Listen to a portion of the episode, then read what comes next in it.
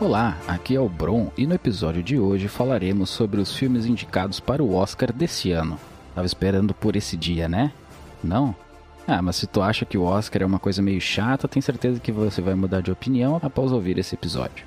Aquela crítica de cinema no bom estilo Dragão Careca, ou melhor, Dragão Caroscar.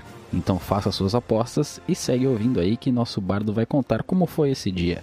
Isso aí, Bron. Lembra daquele dia que pegamos emprestado um barco voador? Foi uma certa vez aí que acabamos parando na Espanha. Não lembra? Ah, não tem problema, eu também não lembro muito bem. Mas após esse dia aconteceu algo inesquecível. Estávamos todos na guilda quando o Cavarto teve a brilhante ideia de tentar desenhar aquele encantador veículo voador. Para quem não sabe, o Cavarto ele tem o poder de tornar reais os seus desenhos. Pura magia.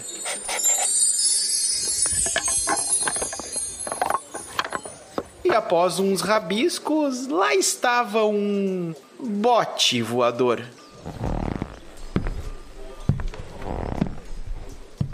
corajoso e otimista, Bron já subiu naquele veículo torto enquanto Lusa checava as cordas e amarras. Ô, Cavarto, tem certeza que era assim mesmo? Questionou Tiamat. Bom, só tem um jeito de saber, respondeu ele. Testando. E na mais pura irresponsabilidade e ousadia, e um pouquinho de confiança também, subimos naquilo colocamos a funcionar e sabe de uma coisa? Funcionou. Nas alturas dos céus, a vista era algo arrebatador. A lentidão do mundo, o silêncio e uma paisagem contemplativa que se espalhava por vales, rios e montanhas. E minha viola e voz que começavam a ecoar acima das nuvens. acima das nuvens, um horizonte desconhecido. Voar com vocês é lindo demais. O céu nem é azul, nem vejo chão algum. Tá subindo uma brisa. Aonde o vento vai nos levar? Tá subindo, tá subindo, tá subindo, tá subindo só. Favor, não caia. Alguém me diz. Porque esse barco só quer subir.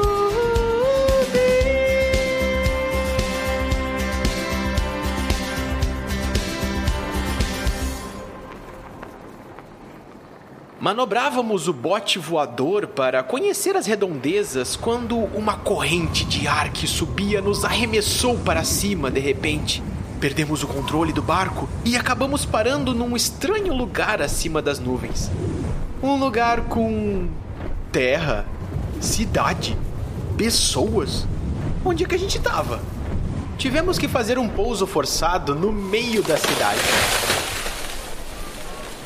Uma multidão se encontrava ali, e é claro que acabamos chamando a atenção. Mas estranhamente, todos começaram a nos aplaudir. Era um evento de premiações e apresentações que estava ocorrendo. Pessoas eram premiadas com estátuas de ouro pelas melhores histórias que contavam. Parece que eu já tinha visto isso em algum lugar.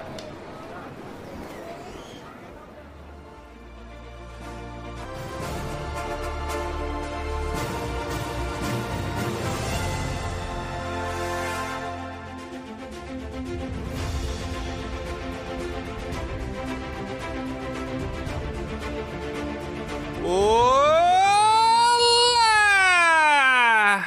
Aqui é o Tiamat e até hoje eu não entendo por que, que o The Rock nunca ganhou um Oscar. Ué, como assim? É, todo mundo diz que ele é o melhor da academia. Hora do show! Ah, meu Deus. Já foi, já Tu foi. já não fez essa piada? Hum. Não. Teve piada de Não. academia, eu me lembro. Eu acho que Não, tu já nunca fez fiz. É essa Porque Tiamat é piada. reciclando piada de Oscar, é isso? Nunca fiz. Ó. Assim, ó, você que está nos ouvindo agora, pare esse episódio, escute todos os outros episódios do Oscar que a gente tem. A gente vai colocar agora o último episódio de Oscar aqui pra você ouvir na íntegra. Não vai dar, não. Ah, vai, não vai. não. Não vai não, não vai não. Ele fez com The Rock, mas é Rock Balboa. Ah, olha aí. The Rock Balboa. Meu Deus. Inclusive, ele é o The Rock de outra É. geração. E ele tá vivo, né? Tá bem vivo. Sim. Porque o Rock não morreu. Dizem que já, né? Ah, tem gente que fala. mas- É. Eu nunca vi ele de perto, né? Que o Sylvester está longe. E eu gostava dele quando ele participava lá do Silvio Santos, naquelas troças. Ah, meu Deus. Ah, é. Não, mas esse aí é o John Claude Van Damme. Ah, é que ele dançou com a Gretchen, né? Ficou de... Essa Ah, sim. cena, gente. Caraca, que medo. Não entendi nada e eu acho que eu estou Que bom. orgulhoso de não ter entendido.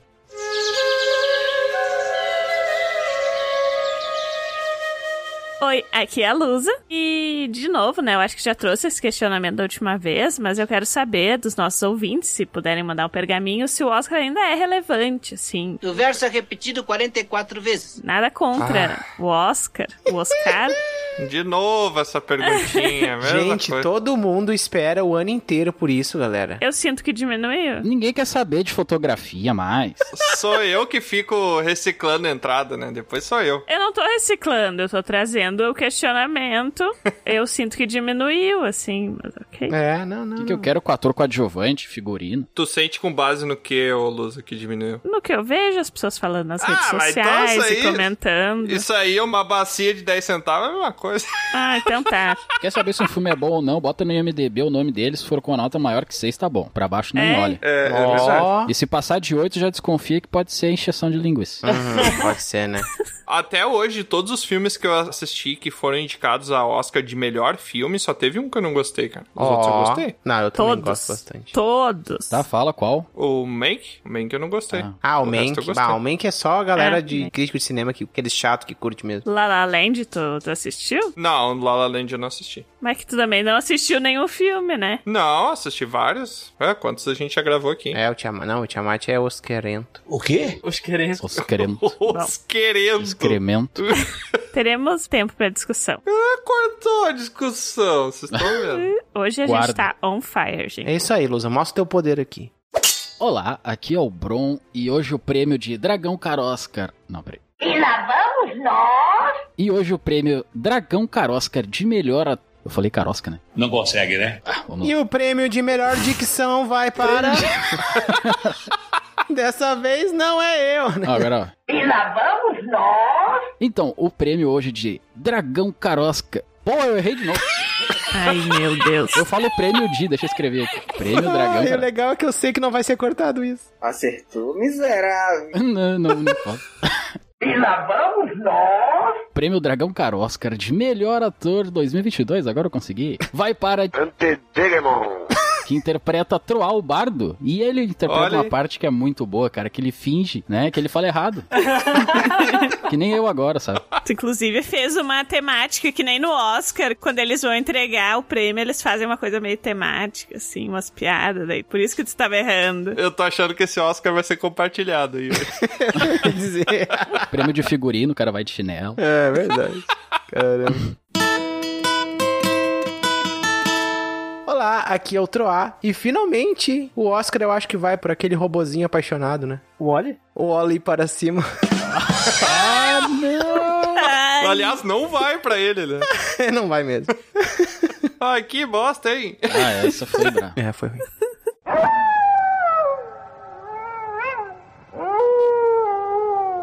Salve, Guilda. Aqui é o Cavarto. Olha, eu tô chateado com o Oscar esse ano. Que bom. Por quê?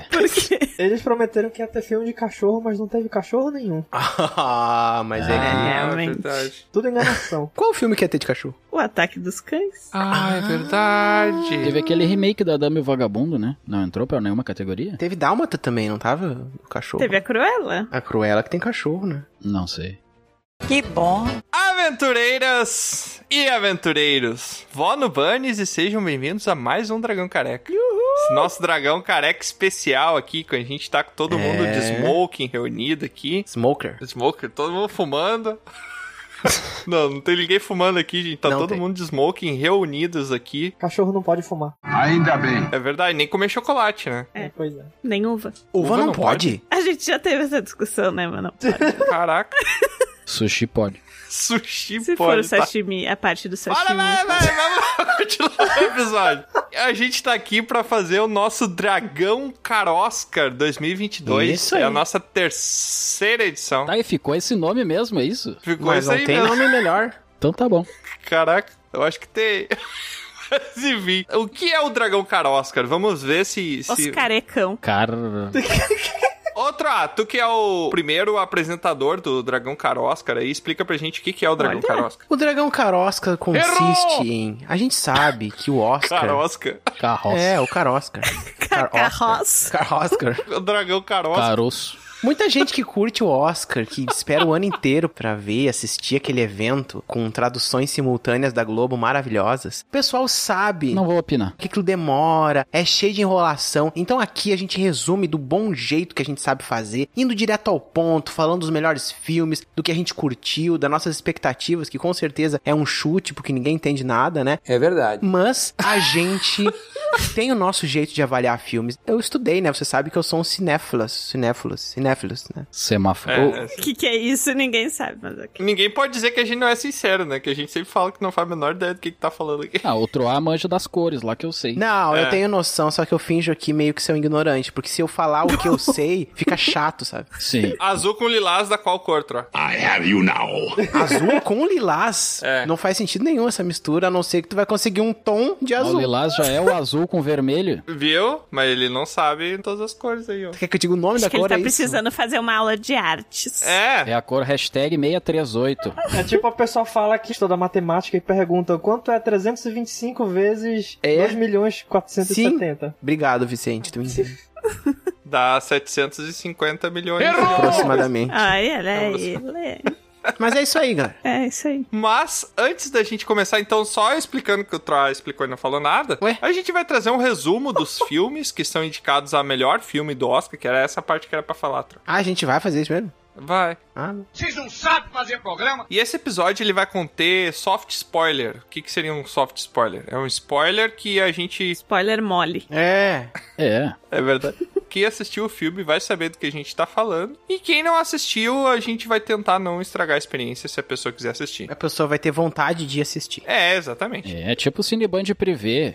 Não aparecia o produto final, mas Exatamente. tu vê o troço soft e sabe como é que ele vai ser, entendeu? É, É, tipo soft a imaginação faz porn, só o que resto. é soft spoiler. Isso mesmo. Ó o bicho vindo, moleque. Todo mundo sabe que tá rolando o pagode ali, mas tá no mudo, entendeu? Exatamente. E antes da gente começar, então, o nosso episódio, temos lá, que tá esperando ali no camarim número 7, o nosso correspondente da guilda, que tá trazendo as últimas notícias do que rolou lá. Eu não sei se ele vai conseguir sumarizar tudo, porque o pessoal não cala a boca naquela guilda, o pessoal não para de falar lá na guilda, tem 50 mil mensagens por dia. É, Recentemente tá complicado, né? critica. Vai, pessoal, e manda áudio, e manda foto, e faz piada, e faz trocadilho. Não, para desse trocadilho. só é que faz. Mas tem também pessoal que faz trocadilho, então aquilo lá tá assim, ó. Quem gosta de ficar conversando e ficar falando sobre os episódios e ficar falando sobre qualquer outra coisa o dia Falar inteiro. bobagem. Vai adorar a Guilda. Quem quer dar risada, a Guilda ela virou uma timeline de Twitter com as coisas que você gosta. É só pra dar risada. assim. Tá muito bom. Não tem hate. Não tem hate, a gente não Às permite o hate. Só às vezes. Porém, às vezes pode. É raro, mas acontece bastante. E é com você, correspondente.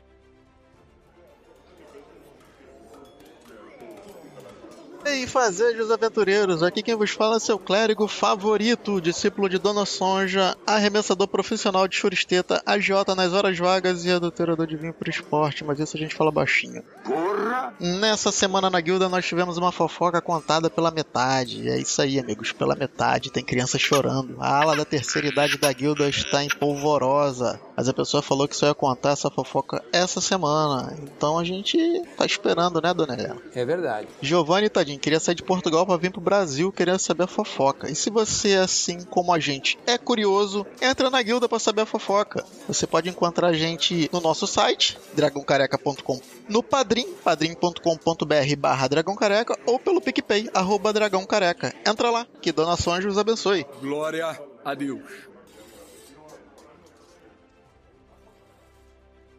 Ah, eu gostei da fotografia do que ele falou. Fotografia, A fotografia. audiovisual. Acho que ele trouxe uma narrativa muito importante, esse roteiro adaptado. É, adaptou bem. Olha, gente, esse correspondente, eu sempre noto a desenvoltura, porque me chama atenção, sabe? Eu, eu destaco alguns. E esse correspondente tem uma coisa na voz que me. não sei, eu sei explicar. É o destaque da semana. É. Muito obrigado, correspondente, por mais essas notícias aí, essas atualizações da guilda. E Lusa, o pessoal que tá procurando a gente aí, tá abrindo portais, tá acionando pergaminhos aí, ativando pergaminhos, lendo magias antigas, fazendo rituais pra ver se encontra a gente em outros mundos. Porra! Tudo isso? Nossa. Jesus. Bons rituais, né? Não um ritual de maldade. City 3. Conta pra esse pessoal, resolva o problema dessas pobres almas atormentadas que não conseguem nos encontrar em outros mundos. Como é que o pessoal faz pra nos encontrar em outros mundos, Lusa? Pra nos encontrar em outros momentos que não seja só no episódio, você pode procurar Dragão Careca no Spotify, no YouTube, no Instagram, no Twitter, no Facebook e no Hotmart Sparkle, que a gente tá lá sempre postando as atualizações, quando sai episódio novo, algumas coisas interativas, então segue lá pra ver tudo isso. Muito obrigado. E Bron, eu sei que você gosta de falar aí, você já me falou ali nos bastidores que você adora fazer esse tipo de anúncio. Como é que o pessoal que quer entrar em contato direto com a gente, quer mandar um pergaminho pra gente ler no nosso episódio de leitura de pergaminhos, que acontece mais ou menos a cada três episódios, quando não é um rapidinhas, é um leitura, como é que o pessoal faz pra nos enviar um pergaminho? Você envia um pergaminho para contato arroba dragalcareca.com e você vai ser muito feliz com essa galerinha do barulho. Eu bosta de propaganda. Vamos lá, cansei, cansei. Sem mais delongas, vamos então para o nosso episódio sobre os filmes do Oscar 2022. Dragão Carosca.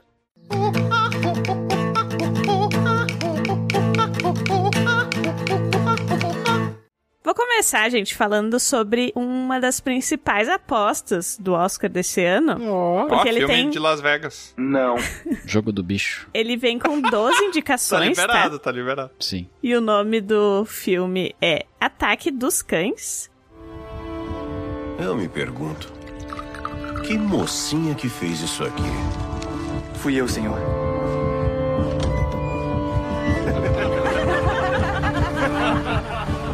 Ó, e o Cavar tá reclamando aí, ó, viu?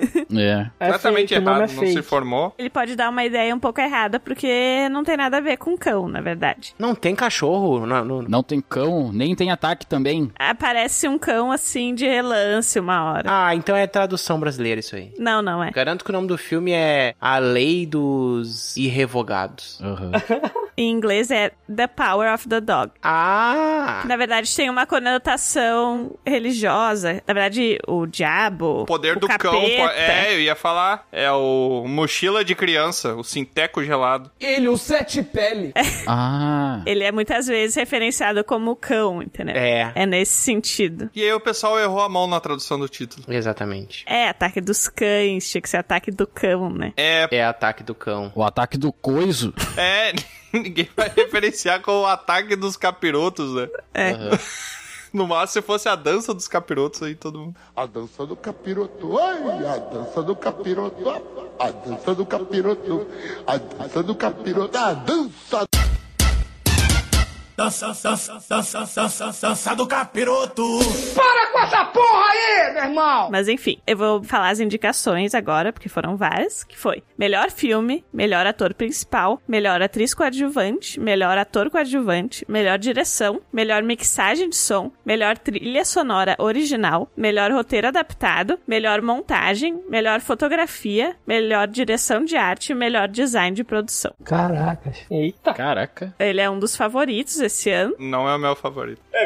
favorito da crítica. Ah, mas a crítica só sabe reclamar. Só sabe criticar. O filme Ataque dos Cães é uma adaptação do romance do Thomas Savage, que foi publicado em 1967. Ele é dirigido pela Jane Campion, uma mulher, o que também é muito bom, porque Hum. a gente sabe que tem poucas mulheres que ganharam o Oscar, Sobretudo né? no western, né? Não conheço nenhuma mulher que já dirigiu um filme western. A maioria é do norte, né? E ele é um filme western, mas ele não traz aquele clássico Velho Oeste, né? Quer dizer, ele traz o clássico Velho Oeste, mas não o que a gente vê. É como se fosse o Velho Oeste da vida real e não o que a gente vê nos filmes e coisa, Ah. né? tá. Então é tipo a história do papaco. No, God, please, no! não, não, tá? é, não tem o papai. Exatamente. É o papaco é o velho oeste como nos- é real, né? Cada um fala por si, né? Tu viveu na época do Velho Oeste. um Chora. Não, mas eu imagino que é parecido com aquele lá do papaco. Dá um que seus inclusive é fetiches, um então. filme. É um filme que deveria ter sido indicado ao Oscar. Da não Oscar, foi, né? é, que teria ganho, com certeza. Não parece. Teria ganho um monte de bosta. Ai, meu Deus. Bom, então o Ataque dos Cães, ele conta a história do Phil, que é interpretado pelo nosso amado Benedict Cumberbatch. Quem? Filk? O quê? Ah. Phil é Phil. o pai do, do Phil. maluco no pedaço. Ah, o tio. Phil. É, o. pai o tio. não. O, O tio Phil? O Phil. Phil o quê? o irmão dele, o George, que é interpretado pelo Jess Plemons. Hum. A Rose, que é interpretada pela Kirsten Dunst, sei lá como é que se fala isso, mas enfim. Kristen Dust. E o filho Peter, que não é o Peter Park, é interpretado pelo Cody Smith McPhee. É engraçado que a Lu, ela fala vários nomes assim, e ela super deve estar achando que faz algum sentido pra gente. Ô, Tiamat. Só conheço o tio Phil. Tu vai me dizer que tu não conhece o Benedito e a Kirsten. O Benedito eu conheço, mas eu acho ele meio estranho. Eu entendi a referência. O Tiamat é o rei de falar. Ele fala até, eu acho que o nome do cameraman, eu acho. O Tiamat apresenta um filme falando uns troços nada a ver. Daí, Mas a né? gente tá criticando a Lu. Espera a minha vez de falar. Tá? é? Ah, então tá. Ah, tá. Bom, É, para de defender ela, tro. toda É, hora é fica hora defendendo. de criticar o Tiamat. Não precisa concordar comigo também, Tiamat. Eu acho que a Lusa tá no ponto. Ponto de parada.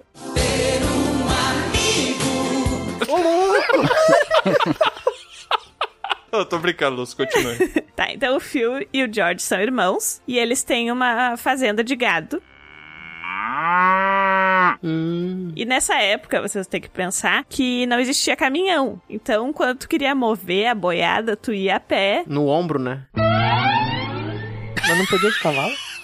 Sim, não, não, a Quer cavalo. levar quer dizer, boi dentro, em cima do cavalo?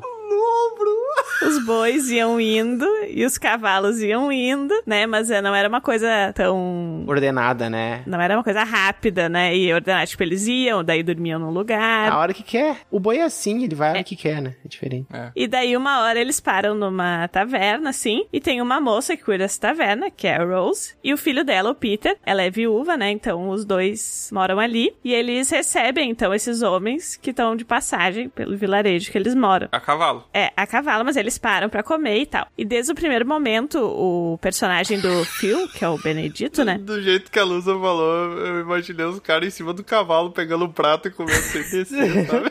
Entra um cavalo e cheio Eles de descem boi. pra descansar, tiram a coisa do cavalo, põem os cavalos lá, daí eles descem, daí eles vão tomar uma bebida ali. É que na verdade não é bem uma taverna, né? Tem um restaurante e tem uma parte que é tipo um bar. É um estábulo. Não, tem Ah, um restaurante uma e tem o bar, bodega. mas são, mas são separados, né? É um salão. É, tem o salão e tem o restaurante. E a quem cuida do restaurante é a Rose. E desde o primeiro momento, o personagem do Benedito mostra uma pessoa muito desagradável. E o Peter, que é o filho da Rose, né? Que ele tem, deve ser um jovem assim, de 17, 18, 19 anos por aí. Tu vê que ele é mais delicado, ele não se encaixa naquele padrão de homem másculo do Velho Oeste, tipo, que era esperado nessa época. Porque o filme se passa numa época que já existia, assim, faculdade, tanto que o George comenta que foi pra faculdade e o Phil não, e coisa assim. Mas também tem muito essa parte mais antiquada do homem ter que ser másculo e não pode demonstrar sentimentos, e tem- ele trabalha e a mulher cuida da casa e tal. E o Peter foge um pouco desse padrão e o Phil e os amigos dele começam a acomodar o Peter e fazer piadinha com ele, porque ele tá servindo eles ali de uma forma que eles consideram engraçada. né? Então, no primeiro momento já se sente desconfortável com isso, porque é o tempo inteiro assim, e dá pra observar que o Peter parece que às vezes se importa, às vezes não se importa. E o que acontece é que o George se apaixona pela Rose e pede ela em casamento. Então a Rose e o Peter vão morar na fazenda do Phil e do George. E acaba que essa convivência é bem desagradável o tempo inteiro, porque o Phil tá sempre provocando eles e é um filme bem tenso. E ele é um filme que parece, a um primeiro olhar, ele pode parecer meio parado,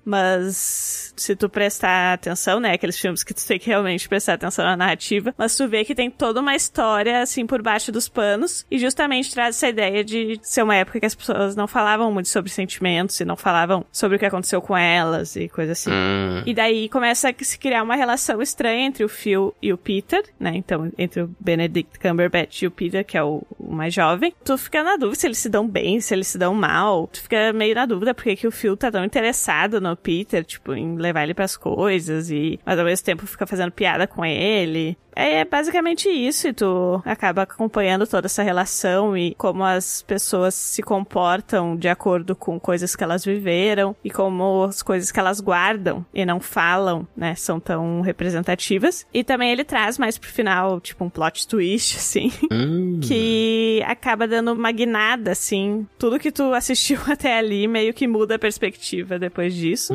Ah, isso é interessante. Esse é o É, sentido bem- de um plot É. Só que é um plot twist Carpado. discreto. Se tu não se liga no que, que aconteceu, tu não vai entender. Acontece uma série de eventos e que tu vê que eles foram gerados por um- uma ação de um dos personagens. Hum. Mas só se tu perceber que ele fez aquilo, entendeu? E é muito discreto Interessante. o momento que ele faz isso. Então é interessante. É um plot twist escondido. É, eu tava, né, pesquisando sobre, eu vi que é uma questão bem forte dessa diretora, da Jane Campion, que ela traz essas narrativas não óbvias, assim. É como se tudo fosse metáforas, eu não sei explicar muito bem. Inclusive, eu tive um plot twist, na minha opinião, também. Porque tu começou a falar, eu achei chato pra caramba. É. E daí tu continuou falando, eu achei, ah, é, uma- é um drama de convivência familiar. Meu Deus do céu, não aguento mais isso. Hum. E daí, quando tu citou agora que tem um negócio que muda toda a perspectiva, me Sim. ligou uma luzinha lá no fundo da mente, É. sabe? Tipo, ó, tem coisa legal aí. Eu acho que assim, se tu assistir meio sem prestar muita atenção, só vendo, mexendo no celular, e é aqueles filmes que tu pode cair no perigo de parar de prestar atenção e perder o interesse e acabar não tendo o aproveitamento que é o ideal, sabe? Uhum. Eu acho que não é pra todo mundo, assim, não é pra todos os telespectadores. Tem gente que realmente não vai gostar e vai achar muito parado, mas eu pessoalmente gostei. E pelo jeito a crítica também. O pessoal tá dizendo aí que vai levar o melhor filme. É, tá concorrendo bem, hein? Eu espero que leve melhor direção, porque também é daqueles filmes que tu vê que depende muito, muito da direção, sabe? Que tem, assim, um toque do diretor em várias cenas. Ele traz muito questão de sexualidade, de traumas que a pessoa passou. Até pra essa questão que eu falei, né? Que o Peter não segue um padrão, talvez, do gênero dele ali, de ser machão e se comportar como um homem. Cuspir no chão, né?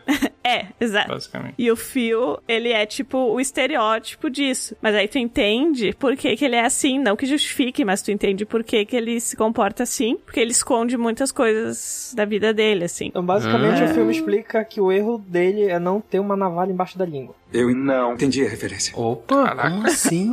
É. Fale mais. Como assim? Nem todo mundo vai pegar essa, mas tudo bem. Eu acho que tu foi muito específico, mas talvez o Cavarto tenha deixado um plot twist aí muito oculto também. é verdade. Tu assistiu o filme, cara? Não, mas é sobre a situação que tu explicou do filme. Ah, tá. Até é legal porque ele é considerado um drama, assim. Ele é quase um suspense em algumas situações, porque tu fica o filme inteiro esperando que o personagem do Benedict Cumberbatch vá fazer algo. Porque ele é muito escroto, assim. Desculpa a palavra, mas essa é a definição dele. Nossa, Lusa, como é que tu vem num ambiente familiar, a gente conversando com os nossos Ah, tá. teleouvintes aqui, tu me fala um palavrão desse. Porque é real. Vai falar mal do Doutor Estranho assim. Assistindo o filme, gente, vocês vão ver. O personagem dele é assim, aquele personagem que tu tem um ranço, sabe? As pessoas ficam pisando em ovos na volta dele, coisa assim. E tu fica assim, tipo, tá, agora ele vai fazer alguma coisa, agora vai fazer. E ele não faz, basicamente, dando um spoilerzinho aí. Soft spoiler. É, É, soft, soft spoiler. spoiler. Então ele é bem intenso, assim, é um filme quase de suspense sem ser um filme de terror. Que é diferente, né? Muitas vezes o terror e o suspense vêm juntos, mas nesse vem o suspense e não vem o terror, sabe? Eu recomendo. é, Inclusive, acho que vocês todos que estão aqui gravando vão gostar. Uhum. Muito bom. Eu, eu achei interessante Me quando você motivou. comentou aí do plot twist. Na sua opinião, qual é a nota do filme? 0 a 16. O quê? Por que 16? De 0 a 4,1. De 0 a 100, eu daria 88,3. Isso, toma aí, Bron. E agora, agora tira as notas quebradas aí. Não, o problema não é quebrado. O problema é que 88 o filme tem que ser uma Meu Deus do céu, melhor filme do mundo. Daí, o que, que será Tá, não, que tá. rolou que ela deu vírgula 3? Agora eu fiquei na dúvida. Não, eu tô só falando o que tem, eu não tô questionando a nota. Não, é que eu Não sou vi o meio. filme. Eu fico na dúvida. Questionou a nota da luz. Questionou a Não, nota questionei da Não, luz. eu tô questionando minha própria nota, gente. Calma. Para, Luz, não questiona. Só acredita e confia. E morreu. Confia no coração. louco. Mas já que você tá comentando aí de western, o western me lembra uma coisa, que é poeira. O nosso RPG. Poeira na bota. É, Falando nisso, escute o RPG. Isso aí, por falar em western, né? Escute o RPG, o que, que isso quer dizer exatamente? Da nossa campanha. Escute o nosso RPG. Escute o nosso especial de Qual deles? Tem RPG. dois? A segunda trilogia, que é o Western, e começa no episódio 67. É no Era isso? 67. Sim. Especial de RPG: Sete inúteis e um sumiço. Exatamente, exatamente. Ou isso mesmo. E voltando a falar de poeira, do que, que a poeira é feita? Estrelas. De areia. Poeira cósmica. Para, deixa. Areia, toda poeira vem do Deixa eu deserto, tá ver. dizendo isso? Sim. Você tá dizendo que o que cobre meus móveis aqui todo dia que eu tenho que limpar É é, um areia. pedacinho do deserto. Argumentos Exatamente. de Twitter. É. Ou da praia. Exatamente. e daí, por falar em areia, que não tem nada a ver com praia, porque daí a Lusa tirou totalmente meu gancho. Tava muito bom meu gancho, a Lusa estragou. Obrigado, Lusa. Já sinta tua vingança. Ops. Eu vou falar aqui do Senhor dos Anéis árabe, né? Opa! Tu vai me dizer que não tem duna na beira da praia. Depende da praia. Depende da A praia. É praia que eu vou tem duna. Porque eu sou rica! Eu sou rica! Ah, mas é porque tu é rica. Na minha só tem vermes. Cassino não tem duna. Caraca. Eu vou falar então do filme Duna. Eu tenho tido sonhos com uma garota. Não sei o que significa. O imperador ordena que apaziguemos Arrakis. A casa Atreides obedece! Que saiu em 2021 aí. É uma refilmagem. É uma refilmagem? É uma refilmagem, né? Não é uma refilmagem, tá? Ele é um novo filme do Duna. Ele é um remake. Tanto é que ele dividiu em duas partes, né? É, não é um... É. Bipolaridade não é uma simples mudança de humor. Te decide, Tro. Ou tu vai concordar ou tu vai discordar. É que não é... O se correto não é falar pra isso remake, porque ele não tá se apoiando no filme, ele tá se apoiando na literatura. Tá, mas os remakes são isso, não? Não. Não. Tá, então o que que ele é? É um make só. Ele é um filme. Só que ele é um filme atual, ele é um novo filme do Duna. É uma adaptação, meu. Não, sim. É remake do épico de ficção científica Duna. É adaptação de um livro que já teve uma adaptação. Tá escrito aqui, ó, é remake. Então eu sei. Remake é quando fazem novamente. É. Então, mas já tinha o filme do Duna antes. Ah, tá. E agora estão fazendo de novo. Mas refizeram o filme ou refizeram baseado na mesma coisa que era o livro? Ué, gente, mas remake é isso daí? Foi baseado no livro ou no filme? Mas o filme é baseado no livro. Mas não quer dizer que seguiu. Não, mas pera aí, vocês estão derivando que um filme baseado num filme é um remake, um filme baseado na obra original não é? Não entendi. Não. Não, não, não, exato. Não, não, não, não, não, não, não. Exato. Tu considera que o O Esquadrão Suicida, o segundo filme, é um remake do Esquadrão Suicida? Não, porque eles são filmes diferentes. Pois é, exatamente. Duna não é um remake do Duna. Não, mas o segundo filme do Esquadrão Suicida não é baseado do que o primeiro filme tirou. O Duna, ele é baseado na mesma obra. É um reboot. É, eu sei que tem essa diferença. aí. Nossa, o que que é um reboot? Eu não sei. Eu procurei aqui, eu peguei a bola de cristal do Baldur ali, que é aquela que dá as respostas de tudo, eu vi vários termos falando, chamando de remake. Remake. Então, né, não sei. Então deve ser, então. Caraca, toda essa discussão. Já gastou todo o tempo de falar do filme e questionando o seu remake, Alana. O verme parece um negócio. Ah! Mas então, esse filme aí, ele saiu agora em 2021. Ele tem a direção do Denis Villeneuve. Eu acho que é essa a pronúncia, né? Vila Nova. Deninho Villanova, né? Que é o que Villanova. a gente chama ele. Cara, e esse filme eu fui assistir no cinema. Eu achei muito bom, curti pra caramba. Eu não tinha assistido a versão anterior do filme. Eu comecei a ler o livro, mas não aguentei. É um livro bem extenso. E eu tô com a sensação que cada vez a gente tá, parece, com menos tempo de vida. Temos um Sherlock Holmes aqui. Faz todo sentido, mas eu quis dizer que parece que eu não ando tendo mais tempo pra ler, não sei. É, nas prioridades, ô Tiamat. É só parar de trabalhar, que aí tu ganha bastante tempo. É, eu ganho bastante tempo. Eu vou ganhar 30 dias pra conseguir ler até morrer de fome.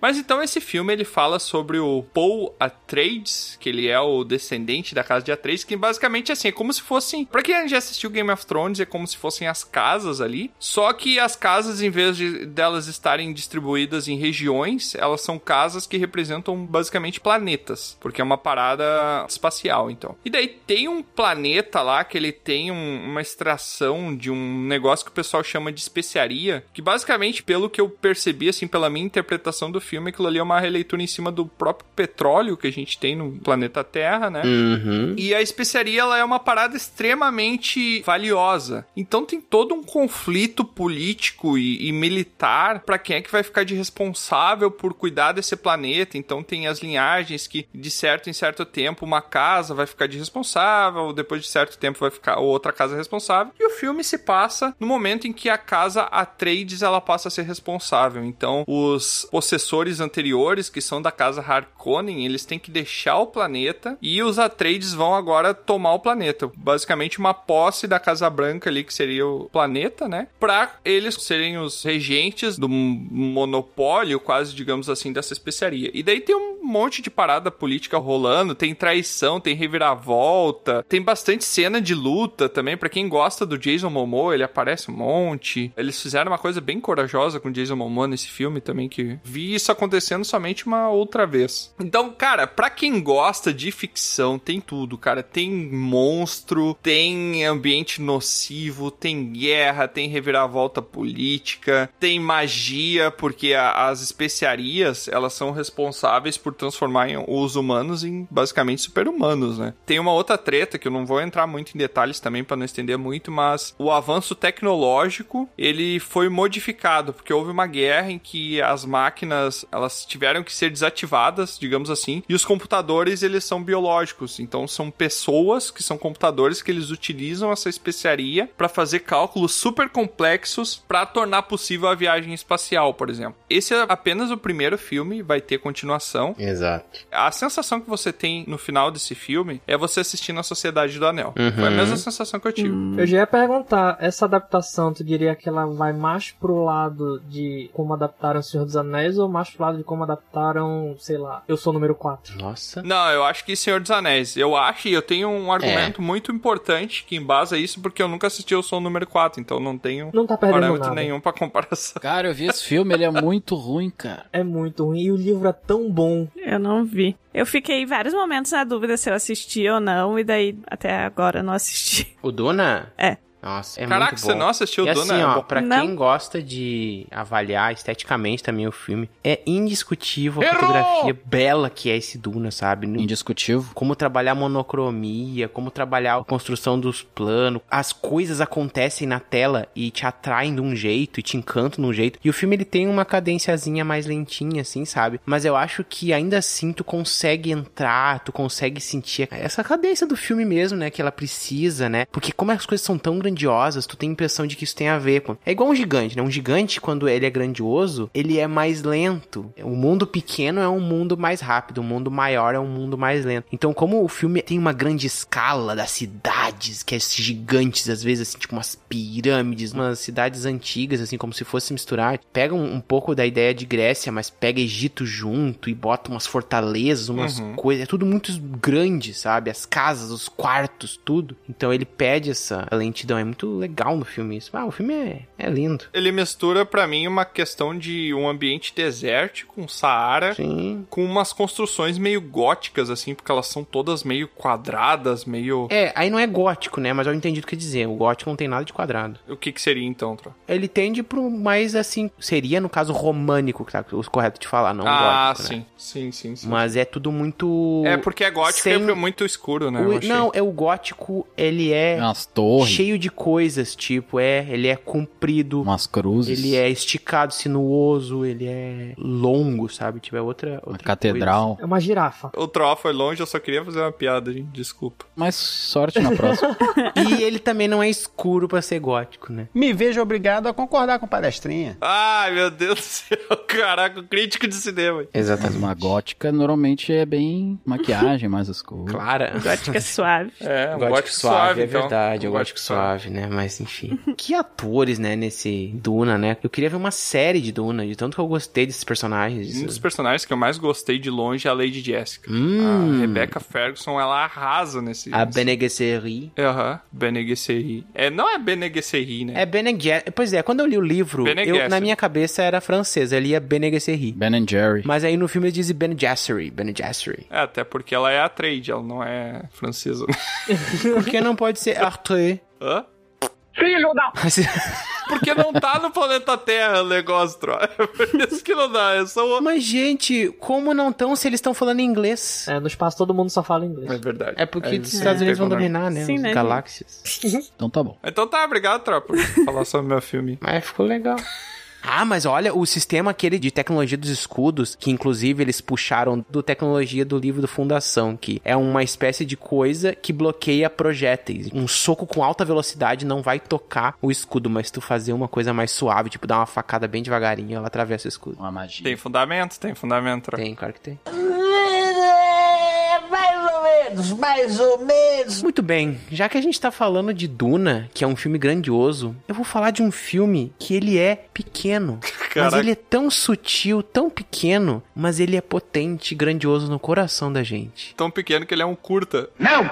Não, não é um curta. É um filme de duas horas chamado No Ritmo do Coração. Você é a garota da família de surdos? Sim.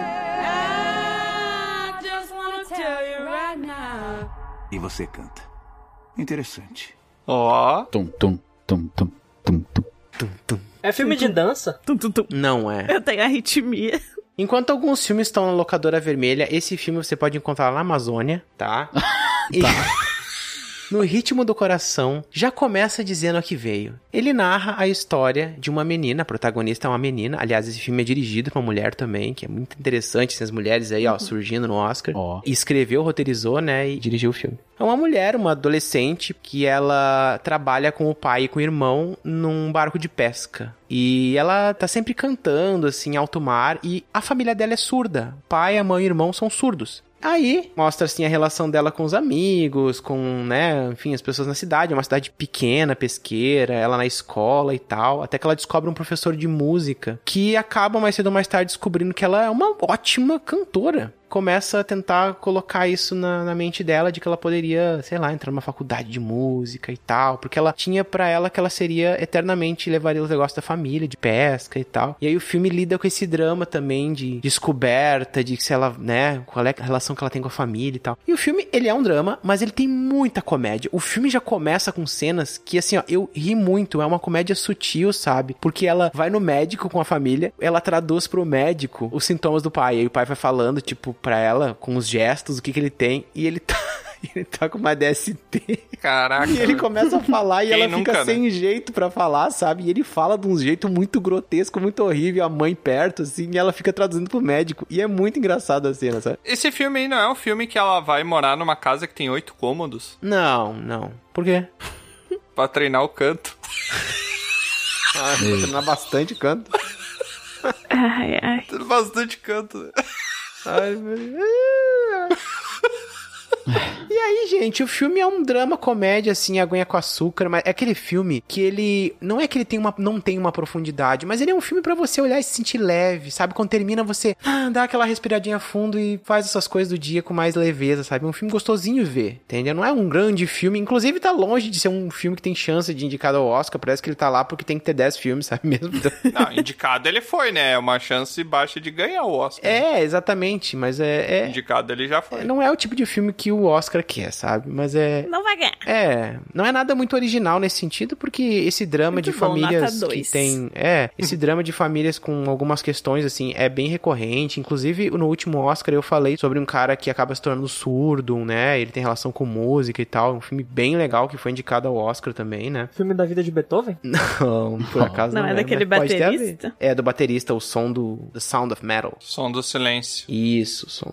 Isso diz o Troá concordando com a minha afirmação errada.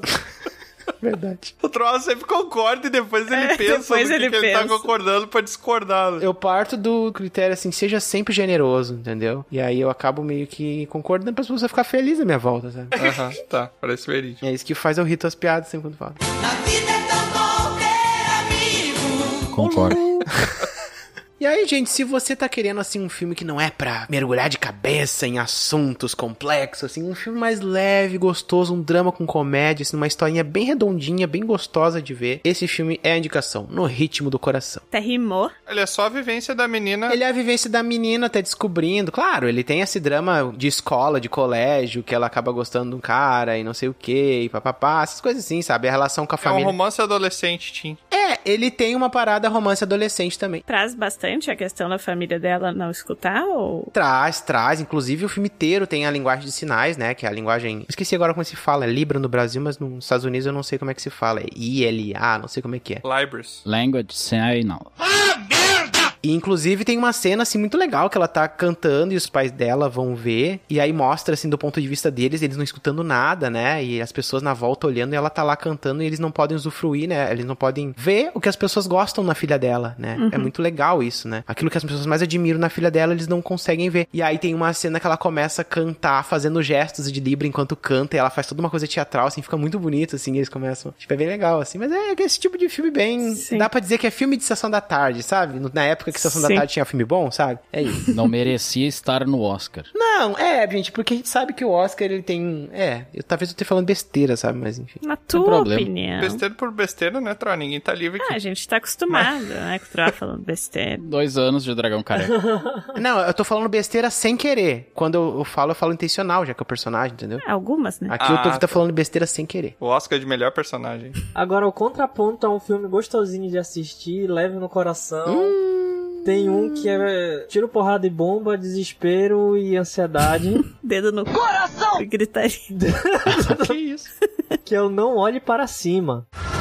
Tem um cometa vindo diretamente pra Terra. Nos últimos dois anos, sabe quantas reuniões tivemos sobre o fim do mundo? Seca, fome, esse buraco de ozônio aí, ah, isso é muito chato. Em inglês, como é que ficou, Bron? Don't look up. English, motherfucker, do you speak it? Ah, my God. Tem que falar assim. Bom. Em espanhol. Não mire arriba! arriba, muchacho. em alemão. Como é que muda o povo aqui? Ich habe Leicha.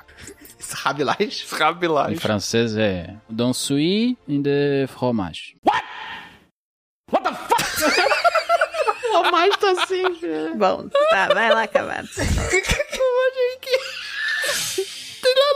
Tem sim a lua, olha pra cima, lua, lua, queijo, forma. A lua é um grande queijo. Ah, entendi. Queijão. Tá, então o filme fala como o mundo reagiu ao Covid. E é isso, pronto, acabou. Não é, não. Esse filme foi feito antes de existir o Covid. Tá, não, sério agora.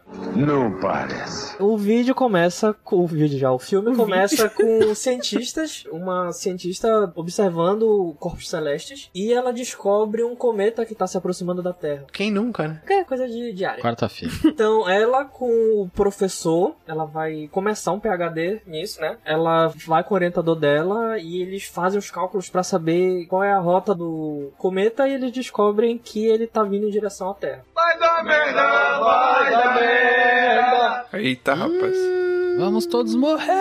É, é basicamente isso a reação deles. Assim, o início do filme é eles tentando fazer alguma coisa sobre isso. Se falar muito mais vai ser spoiler, né? Mas uma coisa que eu posso dizer é que não tem plot twist. É. A merda tá desenhada desde o início. A merda da é piscina desde o Não, início. o plot twist pra mim é não ter um plot twist. porque a todo é momento verdade. tu fala assim, cara, vai ter um plot twist, vai acontecer alguma coisa. Não. Mas aí foi. É exatamente aquele mesmo ritmo ali. Os Estados Unidos não vai vir salvar todo mundo? É.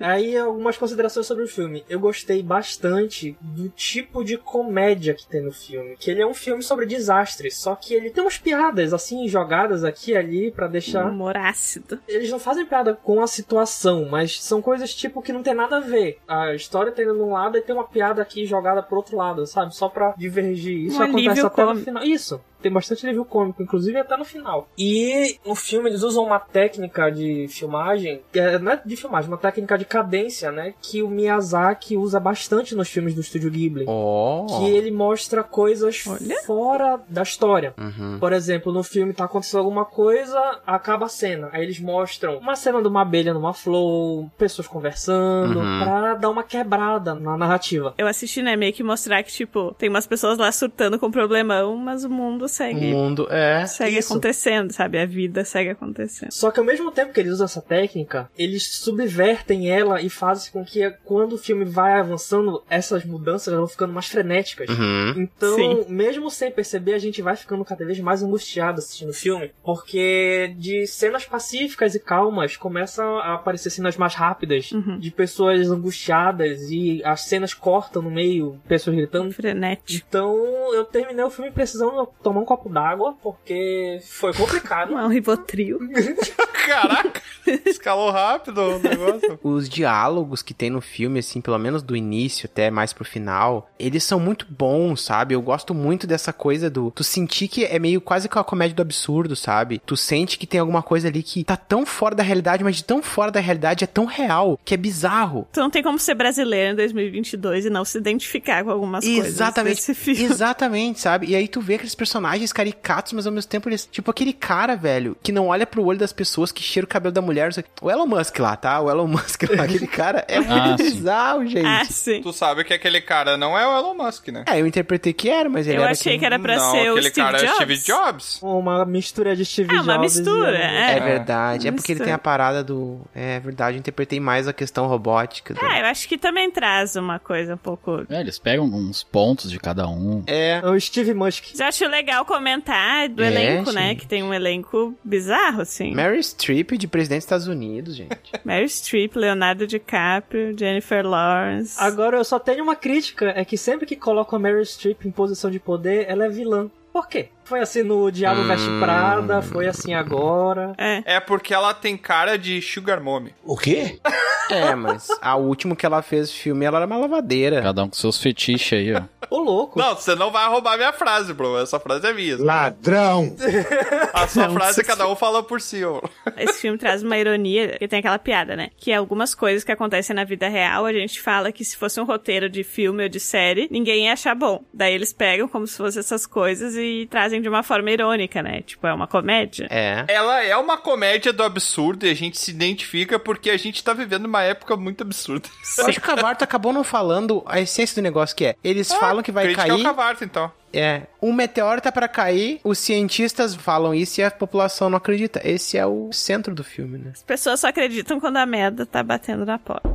Inclusive, eles transformam em discurso político. Isso! Sim. né. Pessoas que não concordam, que querem que o plano do governo no final do filme aconteça. São tudo comunistas. Eles começam uma guerra política. Um filme que se saísse há 4, 5 anos atrás, eu achava um absurdo. Tem um, um meteoro vindo pra matar todo mundo, eles não vão, eles vão transformar em questão política. É claro! Uma coisa Uhum. né, bizarra. Mas depois do Covid, é uma coisa bem mais real do que Tudo pode acontecer. É, exatamente. A gente conhece a nossa realidade e acredita que os Estados Unidos, o pessoal evoluído, é totalmente diferente, mas não é muito. A gente Não, conseguiu é a mesma perceber coisa. isso agora. É porque vai mudando o cenário e a gente vai vendo como é que funciona. Não, gente, mas tanto que eles não se basearam no Brasil. Eles Sim, se basearam claro, claro. no mundo inteiro, inclusive Não. nos- no, próprio Estados Unidos. Mais nos porque Estados assim, Unidos, gente. ninguém achava que o Trump ia ser eleito, entendeu? Porque o Trump era um cara da mídia, do entretenimento. As políticas dizendo que. Não vou citar nomes aqui, tá? Não, não quero trazer um teor político aqui pra nossa conversa. Mas, cara, tinha político dizendo que o vírus não existia, que o vírus era invenção, que não era, não tinha gravidade Invenção que tinha. da China. Não tô falando de políticos brasileiros, tá? Eu tô falando num contexto mundial. Inclusive, isso acontece no filme. O político começa a dizer que o meteoro não existe. Exatamente. Uhum. É uma sátira total no filme. Uma Sim. sátira total feita no filme. E é aquela coisa de que as pessoas se convencem daquilo e acreditam até o último minuto. E não é assim quando a merda tá batendo no pé, é quando a merda tá já passou da cabeça, entendeu? Que as pessoas se dão conta e tem umas que nem, se, nem dá tempo de se dar conta, mas que, tipo, realmente não tem volta, assim, em alguma, alguma situação. Por que, que as analogias têm que envolver cocô, gente? É verdade. Porque aqui é o dragão careca, né? Na segunda vez que o DiCaprio tá no canal de TV, ele tá sozinho. É muito legal que ele surta, fala com a câmera, chega a perder o óculos da cara e parece que é o próprio ator ali falando. Gente, é muito boa essa cena, essa fala dele pra câmera surtando, dizendo como é que vocês não acreditam, como é que vocês. Tipo, é muito legal Meio essa cena. metalinguagem. Assim. Exato, gente. Outro A, outro A, outro A. Oi. Eu posso te dar um spoiler? Pode. É o ator que tá ali falando mesmo. Posso te falar uma coisa? não, Se fudeu. não. Não pode, não. Ninguém mandou tua prova. Aí tem ah, um outro detalhezinho aqui que eu entrei aqui no site de filmes e eu encontrei vários comentários falando que o filme é ruim. Só que eles falam que o filme é ruim justamente porque não tem o plot twist que todo mundo esperaria no filme. Que é o filme acabar bem, acabar do jeito que esperava. Os Estados Unidos salvou todo mundo. É. O filme Uhul. acaba bem, né? Eu só não gosto do final. Eu preferia que É. tivesse acabado mal. Acaba bem pra algumas pessoas, tipo, o planeta Ele Terra. devia parar em algum momento. Pra mim, ele podia parar lá na- no jantar, É, sabe? tava Por ali. perfeito. Tava perfeito se Acabou. acabasse nessa cena. aí. Pá, Concordo acabou. plenamente. Acabou o filme. Pronto. Gente, é aquilo que eu falo, o mundo não vai acabar. A humanidade vai acabar e o mundo vai se recuperar e voltar pra o que ele era no início. É verdade. É um filme que ele entregou muito potencial no começo, se não fosse o final. O final fez o filme cair muito no meu conceito, assim. Dessa vez eu concordo plenamente com o Troa. Olha! É. Aquela cena que o Troa citou, se o filme tivesse acabado ali, ia ter É. sido perfeito. Era outro filme. Pode ser, mas é que eu não sei se tem tanta diferença pra mim, não. Ah, mas pra resolver isso é só desligar o stream. É. Tá? Chega na cena Podia do ter jantar desligado. e pronto, sai. Pra mim não teve tanto impacto. Ah, eu gostei de ver umas pessoas se dando mal no um- Nossa, final. gente. Dá um... O final engraçadinho lá, um eu achei legal. prazerzinho. Ô, Oh, gente, mas pelo amor de Deus, aquilo ali parece. Não combina com o filme, entendeu? Nossa, o CGI Como não daquilo ali combina, parece cara? Castelo Ratimbum, velho. Eu acho que é irônico propositalmente. É, só um extra, é um legal pra ver. Não é por ser irônico, é porque é mal feito, gente. Mas foi de propósito. Mas tu acha que um filme com a Meryl Streep e o Leonardo DiCaprio, só esses dois já, né? Mas tem muito mais gente, não tem dinheiro pra fazer um efeito especial bom, eles foi proposital? Mas beleza, então se tu vai fazer aquela comédia escrachada tosca ali, faz o filme inteiro, não faz uma crítica então. Porque o filme era uma crítica que eu tava achando super legal e daí virou uma comédia tosca American Pie no final. E eu não curti, entendeu? Ah, eu discordo totalmente. Eu entendi que ele tinha a proposta dele e no final fizeram algo mais engraçadinho, porque eu, eu vi todo ele engraçadinho. Tinham vários diálogos, várias cenas assim. Sim, concordo. Mas tudo isso, todas as piadas, elas estavam embasadas em uma crítica que foi feita ali no filme. Mas aquilo Uma ali crítica- também é um uma crítica, de certa maneira. Não, aquilo ali é só tosqueira, cara. Aquilo ali não entrega nada de crítica. O que, que aquilo ali tá criticando? Tá, se terminasse o filme na cena do jantar que tu falou ali, Uhum. o que que tu imagina que teria acontecido com eles? Não faz diferença. Aí que tá. Eu não queria ter visto o que aconteceu Aí com é que eles. tá. Eu prefiro que ficasse na minha imaginação do que É. o que aconteceu. Tá, eu prefiro algo tosco. É, eu gostei, mesmo que toscamente. É. Foi engraçado. Bom, como sempre, eu e o Bron com uma opinião É. mais embasada e certa. Mentira! É, falando ainda sobre não o humor exatamente, né, que nem foi o, o Não Olho Pra Cima e algumas cenas, que gostaria de falar agora sobre Licorice Pizza. Do you know uh, who my girlfriend is? Barbara Streisand? Barbara Streisand. Sand. Sand, yeah, like sands. Like the ocean, like Barbra beaches. Streisand? No, like Streisand. Sand. Até o Tiamat aí que fi- morou nos Estados Unidos, pode confirmar. Alcaçuz é Unidos. licorice, né? Em português é licorice pizza. Ah! Pizza de alcaçuz. É anis. Licorice. Licorice. Eu nunca comi alcaçuz. O que, que é alcaçuz? Alcaçuz é um tipo pedaço de árvore. O quê? Não, gente. é, uma- aquela... é anis. Bicho é anis. grosso. É. O que, que é um anis? É tipo. Sabe a jujuba azul que ninguém gostava? Não, porque eu não gostava. Foi uma das minhas maiores decepções de doce que eu comi quando fui pro intercâmbio foi esse bagulho. É. Tem gosto de nada. Pra mim é tipo aquelas balas fines, meio durinha, mas sem aquele açúcar na volta, sabe? É um troço. Mas ela é uma que é meio amarguinha. Ela é preta. É. É só uma Ah, Tem a goma. preta e tem a basicamente. vermelha. A vermelha é horrível. Então imaginem uma pizza de alcaçuz. Ai, que delícia. É isso aí. Eu não consigo imaginar. Tá, depois eu vou comentar sobre o título, que eu entendi uma coisa, mas tudo bem. Ah! Então, o filme fala sobre Gary e sobre Alana. Mas na questão de um amor platônico, tá? Uhum. Do menino pra menina. O menino, o Gary, ele tem 15 anos e a menina Alana tem 25 anos. Mas é menino ou é menina? E ele tem um amor platônico, né? Exatamente, mas aí é que tá. Basicamente, ele é toda uma trama baseada no que vocês conhecem como comédia romântica. Uhum. Mas ele não é exatamente comédia romântica. Ele é um pouco de comédia, ele é uma aventura, pode-se dizer. Uma série é como se fossem vários episódios do Porta dos Fundos com uma ligação entre eles. Eu achei muito bom o filme é do Paul Thomas Anderson. Hum. Não sei se vocês conhecem, ele fez Sim. Embriagado de Não, não Amor, me é O Punch estranho. Drunk Love, Sangue Negro, Boogie Nights, Magnolia, Oh. tem vários filmes bons. É o Paulinho, né? Tinha muitas cenas de ciúmes, por exemplo, e tu observava assim só no olhar tudo que a pessoa tava sentindo. Muitas vezes é o que a pessoa própria, né, a pessoa que tá olhando já vivenciou, e às vezes nem precisa que tu já imagina, bah, se tivesse acontecido essa situação, provavelmente eu estaria pensando da mesma maneira, daí aparece ele olhando e tal, ela olhando da mesma maneira, né, um pro outro. Cara, o filme assim pra falar que como ele é Porta dos Fundos é que tem várias cenas assim que tu não acredita.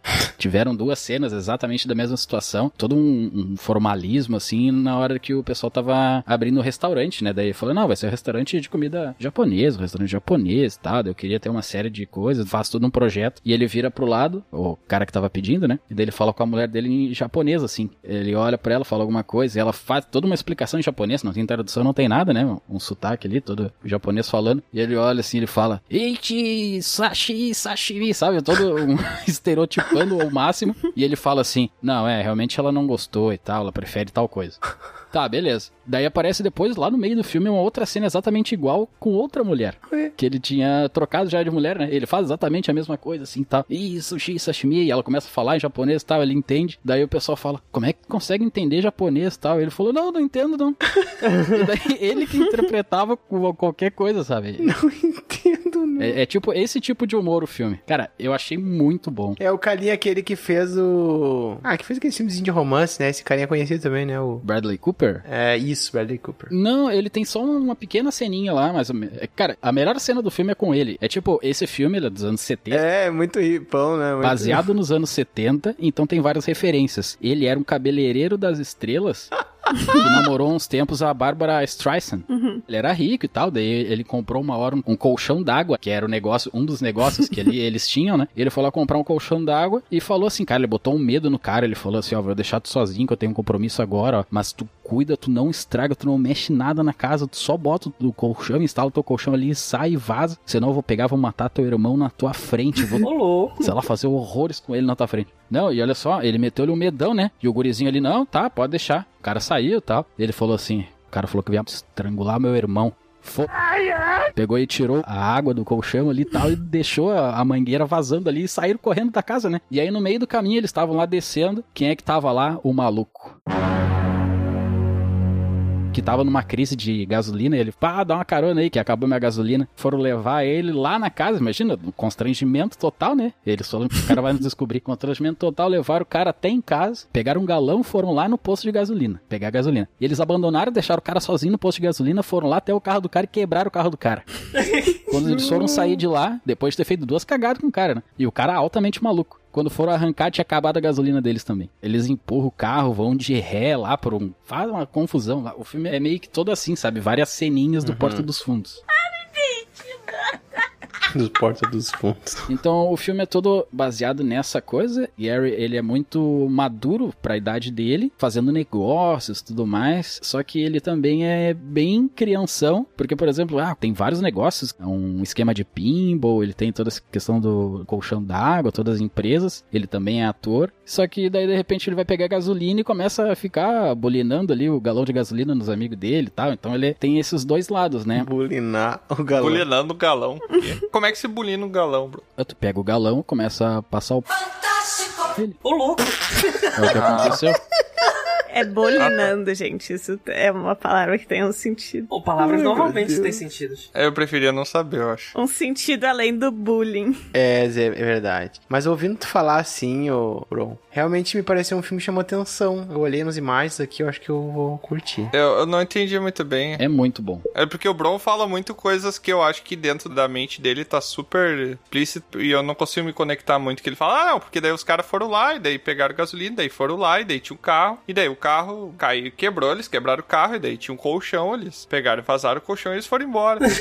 Eu fico, Não cara. vai que o filme é assim, ele é todo. Eu expliquei bem certinho, não sei se tu entendeu direito, tá? O filme pode ser certinho, eu tô dizendo que eu não consegui me conectar com a explicação do Bron. Não, tu não tá entendendo. O- o fi- não quer dizer que o filme não seja. O filme pode ser fragmentado também, todo estranho, assim, entendeu? Ah, tá. São várias cenas, assim, né? É, eu acho que ele é cheio de esquetezinha. Ele é uma narrativa com base no amor dos dois, entre os dois ali nessa questão, mas tem várias cenas cortadas que não tem nada a ver muito uma com a outra, sabe? Mas tem um narrador linkando elas, falando, ah, Charlie. Não, não tem, são. Aí é que tá, ele é muito especial justamente por isso. Cara, eu recomendo, é um filme muito bom, eu tinha expectativa muito baixa e me surpreendi muito, mas muito mesmo. E o nome dele tem a ver com o que tu falou? É justamente essa questão, né? Pizza de alcaçuz. Hum. Ela não faz muito sentido porque é tipo o Gary. Ele é uma, uma criança, 15 anos, mas ele também é empreendedor e faz um monte de coisa e tal, então tem... Ah, acho que eu sei então. É tipo pizza de MM, sabe? É uma coisa de adulto, mas uma coisa de criança, né? Mas tem- Exatamente. O filme também ele é uma passagem de descoberta do Gary e tecnicamente da Alana também, porque ela não Uhum. sabe muito bem, ela mora com os pais, tá querendo sair, tem toda essa questão. Ela é a principal do filme, assim, sabe? Mas eu falei aqui mais as coisas mais engraçadas. E o nome dela é Alana mesmo, né? Na atriz, né? Achei muito a legal atriz isso. também, exatamente. Eu tô vendo aqui umas fotos do filme, eles têm uma estética bem específica. É de época, tipo, passou nos anos 60, 70. É, anos 70. Ah, esses filmes do Oscar, a maioria vai ser sempre de época. É. Eu já percebi isso. É difícil ter um filme indicado ao Oscar que não é uma coisa de época. Porque o pessoal do Oscar é um bando de velho, entendeu? Não olhe pra cima, é atual. Ok, mas eu não tô dizendo que todos vão ser. Eu tô dizendo que a maioria vai ser de época. Por exemplo, meus filmes, um dos dois é de época também. O denominador comum entre os filmes é só um. É, o que eu falei não é, por exemplo. Não é? Ser um filme. O Tiamat tá escolhido. Ah, e só pra falar, esse aqui, né, a gente tá falando dele por quê? Porque ele foi indicado ao melhor filme do Oscar, teve uma indicação, pela melhor direção também do Paul Thomas Anderson e o melhor roteiro original. Recomendo demais. Minha nota de 0 a 100 é 79,4. Opa!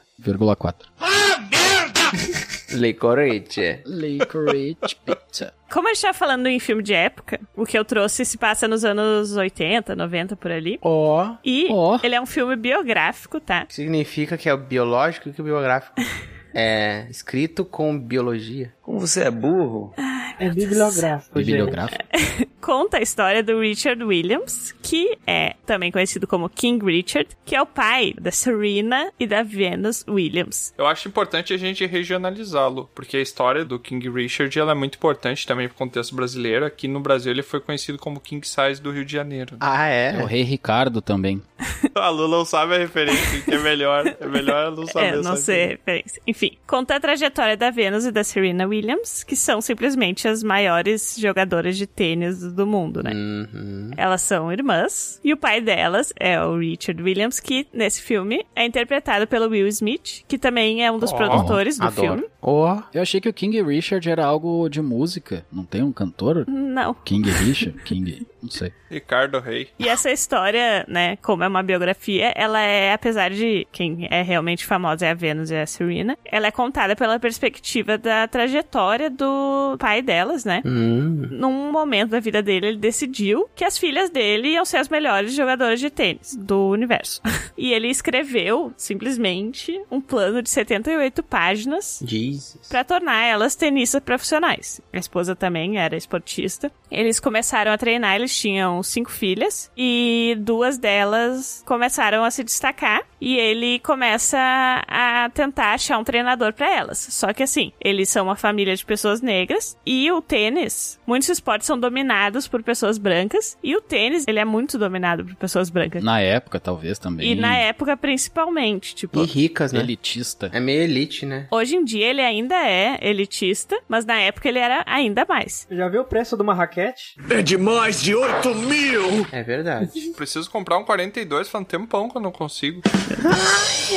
Cara, isso aí é que nem os dois filhos de Francisco. É. Que o cara queria botar as crianças pra cantar, dava o ovo cru lá pra eles cantar que nem o galo e É, tal. uma coisa parecida. É o dois filhos de Francisco americano. Sabe o que, que eu associei? Não foi a um filme, mas associei a Michael Jackson. Por quê? É, mas lá era mais hardcore, Ah, né? que a família toda cantava e tal. É o pai treinando o filho pra fazer uma coisa que não necessariamente é o que ele quer fazer, se destacando no lugar onde a predominância era branca. E ele não teve filhos, né, bro? Teve três? Teve? Teve. Teve? Teve. Teve. Quase jogou um lá de cima, lá, não se lembra? Do sétimo andar. lá. Então tá. Daí ele decide que elas vão ser tenistas e ele começa a tentar procurar alguém que vai treinar elas. E tem até uma cena que o cara fala pra ele assim: as pessoas que jogam tênis profissional, elas treinam de- desde criança, investem muito dinheiro, têm os melhores equipamentos, os melhores treinamentos. Como é que tu acha que tu, com as tuas filhas treinando em casa, elas vão se tornar as melhores tenistas, né? Achou errado, otário? A questão do filme é que a gente já sabe o final, né? A gente sabe que a Venus e a Serena Williams realmente se tornaram as melhores jogadoras de tênis do mundo, né? Principalmente, eu acho que a Serena é mais famosa, mas a Venus Williams também, ela, é- ela ganhou muitas coisas e é muito boa. Daí, então, tu começa a acompanhar isso, vai mostrando, né, as coisas que eles tiveram que passar e como foi essa luta deles pra conseguir treinar, mas mostra muito da perspectiva dele e da Venus. Apesar da Serena ser uma das mais famosas, assim, dessa história, o filme realmente não foca tanto nela, assim. E eu gostei do filme, eu achei interessante, mas eu tava pensando, até vendo algumas críticas que eu concordo, talvez fosse mais interessante contar essa história a partir da perspectiva delas, sabe?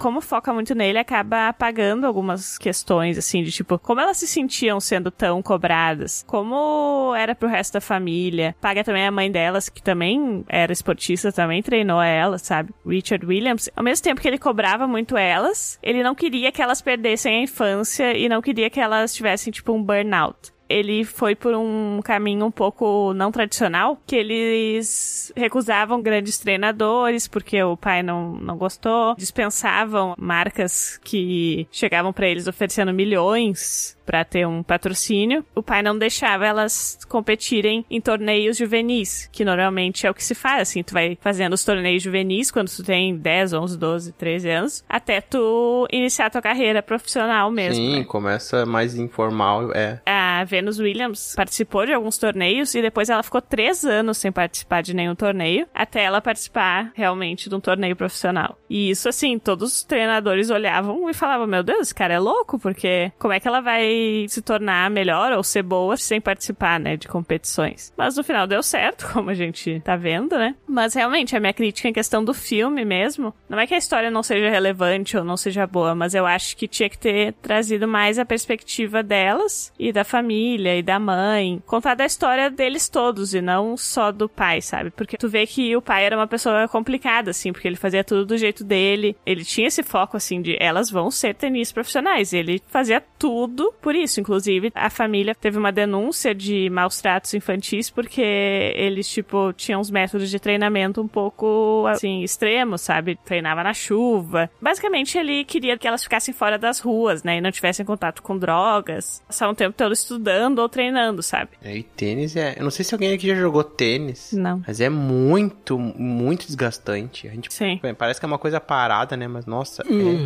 E ela jogava, assim, Uhum. horas e horas. Só não é pior que o squash, né? Squash eu tinha muita curiosidade de jogar. Pior é beat tênis. Mas é aquela coisa assim, tu sabe que elas vão se sair bem no final, sabe? Então tu meio que, já apesar tem de o final ter feliz cenas pronto, né? tensas, é, tu sabe que vai ter um final feliz. Se não tem o Will Smith Uhum. já fazendo chorinha, não é filme de Will Smith drama. É, e se ele não for o personagem principal, também não é filme, né? Você já É. viu algum filme do Will Smith que ele é secundário? Não tem. já. Qual? Um maluco no pedaço. Não, ele é o protagonista. Eu acho muito importante o que a Lusa trouxe aí, que só reforça pra mim, né, que no tênis, mais do que tudo, né, é aquela regra da vida, né, gente? Um passo de cada vez. Qual é a relação de tênis com um passo de cada vez? Um passo, tênis, usa tênis, Ah. dá um passo. Meu Deus. Pode dar um passo descalço? Eu tive que explicar o troço mais. Eu não quero dizer que essa história não é relevante, porque, nossa, o que a Serena e a Venus trazem pra questão de representatividade e de mostrar pra, principalmente meninas negras, que elas podem, né, chegar em lugares que a sociedade diz que elas não podem. Sim. A minha crítica é mais é tipo como essa história foi contada, assim, que não mostra o que elas sentiam, só mostra a história do pai. Hum, sabe? Uhum, é Tanto meio... que o nome do filme é tipo King Richard criando o campeão. Sim. De 0 a 100, Lu. Qual a tua nota? Porque é só eu que tô dando nota, ninguém deu nota. Não, Eu dei. o Cavarto deu nota, só eu não dei nota. Eu não dei também nota Hum. pro meu. É Um erro não justifica o outro. Eu não dei nota porque o Tiamat falou tão mal do final do filme que eu fiquei até triste. É, Ah, eu não sei que nota dá. Ah, Então não precisa dar. Qual é o próximo a falar mesmo? Ai, sei. Tá bom. Bora! tá pra fechar, eu vou ter que trazer essa super produção aqui daquele cara. É que nem o Tarantino, se você souber que ele tá no meio, o troço é bom. Qual? Guilherme Del Toro. Ah, Guilherme é bom. Del Toro. Dizem que é bom. Hum. Já foi melhor, né, gente? Labirinto do Fauno é bom. Ó, É. Pacific Rim. Esse mais ou menos. Esse filme é chamado de Nightmare Alley, porque... é Não tem tradução? L, A, L, A. Ellie. Ah. A-L-L-E-Y, beco. É corredor Ah, de... Alley. Ollie. Wally. Wally. No Brasil, chamado de O Beco dos Pesadelos. Será uma fera? Ou será um homem? Mas vocês deram sorte, porque hoje ele vai ser alimentado. Esse filme de 2021, ele traz como protagonista o Stan Bradley Cooper. Vocês não devem estar associando. Ele tá de novo aí. Hum. É, como é que pode? Tava no meio e tá ah, nesse. ele fez um biquinho lá no teu e voltou pra esse pra fazer o principal. Hum. Exatamente. Ele é o fio do Se Beber Não Case, é o professor aquele. o- É, é um o galãozinho, cabeludão né? lá. E ele, inclusive, é um galãozinho nesse filme também. Também é um filme de época, tá? E ele traz também a nossa elfa, a mais linda de Hum. todas. A Lusa? A Galadriel. é. Lusa. Não, a Opa, Galadriel. A Lusa não é elfo? É a segunda. Ah, Eu meio. sou meio elfo. É meio. Ah, tá. Então não é Meia elfo. lusa. Ela é meio bonita. Caraca. Só a parte elfa. É um elogio pela metade. É. Mas traz então a Kate Blanket, que é a Galadriel. Cara, esse filme eu curti pra caramba, mas assim, ele não é um filme pra te deixar de boas, tá? Ele é meio trashzão, assim, ele meio que expõe, assim. É um filme que fala muito sobre a ganância. Hum. Que ele retrata o Stan, e o Stan nada mais é do que um charlatão. Ah, esse filme também tem o William Dafoe. Nossa, já assustador, quero como ver. Oh. sempre, cara. cara, Grande esse verde. filme, ele tem um monte de atores famosos. Ele tem o ator do Hellboy também, que eu nunca lembro, que é o, aquele grandão que faz o Ele Hellboy. fez também no Olho Pra Cima. O Ron Perlman, ele também tá. Cara, tem um monte de gente famosa nesse filme, cara. Um monte de gente famosa, assim. Eu ficava, ué, eu conheço esse cara, eu conheço esse cara, eu conheço essa mulher e tal. Mas enfim, o filme se passa com o Stan chegando num circo e no decorrer do filme você vai tendo pequenos pedaços do passado dele, contando um pouco mais sobre o background do personagem. Mas é ele chegando num circo e ele aprendendo com o casal que tá no circo a como ser um charlatão. Ele aprendendo a como ler as pessoas muito mais do marido ali da vidente, como ler as pessoas, então ele consegue fazer umas coisas assim que você olha, ele é tipo um Sherlock Holmes do mal, sabe? Ah. Você olha e diz, nossa, como é que esse cara sabia isso de mim? É tipo meio sobrenatural assim. E daí depois ele explica, não, eu vi, por exemplo, tem um momento que a Galadriel chega pra ele, ah, o que que tem dentro da minha bolsa? E ele tá com uma plateia assistindo ele, né? Um monte de bosta. Ela olha assim, ah, você não vai saber o que, que tem aqui dentro, né? Daí ele Pô. olha pra ela, ah, você tem uma. AK-47. É, mas é quase isso. Você tem uma Perfeita faca pistola. de combate. Você tem uma pistola. Pistola de borracha. Eu Pinstola. vou esperar eles. Uma estola. Duas horas depois. Você tem uma pistola com cabo de marfim.